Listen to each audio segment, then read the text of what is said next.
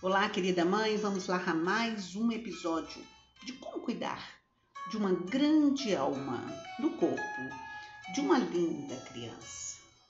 Hoje vamos dar sequência à série da programação neurolinguística. Essa ciência fabulosa que é capaz, se bem aplicada, mudar vidas. Vamos começar entender a importância de cuidarmos da nossa fala. Pois entenda, a fala é o alimento para a crença. Então comece a tomar devidos cuidados com ela. Olha que interessante.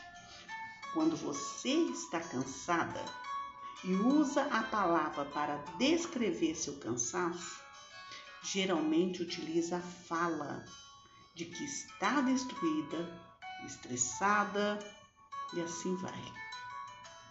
E o que acontece é que você vai falando, falando e vai ficando pior. Comece a observar isso e você nem percebe. É a força da palavra se manifestando, pois antes de falarmos, pensamos o seu corpo se manifesta. Pois saiba que pensamento gera emoção, comportamento e hábito. Vamos juntos entender esse processo que influencia sua criança. Acompanhe comigo. Quando sua criança faz algo que você não acha adequado, damos ênfase na desobediência, no comportamento inadequado, adjetivos que se instalam como crenças de que minha criança é desobediente, preguiçosa, desorganizada. E acredite, ela se comporta como tal. E a gente vai falando sem saber que ao rotular sua criança, seu programa está sendo instalado. Então tome cuidado com o peso que você dá nas palavras que usa. E aí você me pergunta: como posso mudar esses hábitos que já estão instalados na minha criança? Vamos lá. Você vai ressignificar essas informações.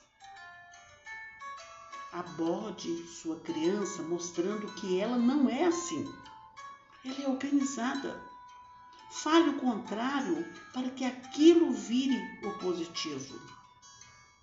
Lembre-se, a fala alimenta a crença.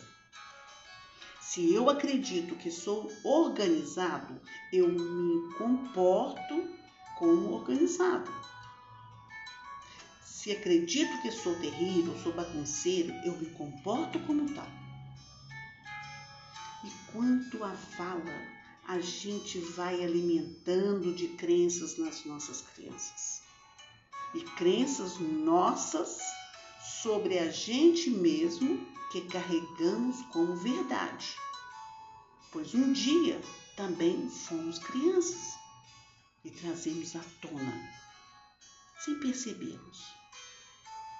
Então você precisa estar atento e se policiar nas suas ações, para que sua criança não seja herdeira das suas crenças limitantes. E assim nos despedimos com a linda frase de Oscar Wilde: A melhor maneira de tornar as crianças boas é torná-las felizes. E na próxima série abordaremos sobre como tirar os medos da sua criança. Até a próxima. Gratidão.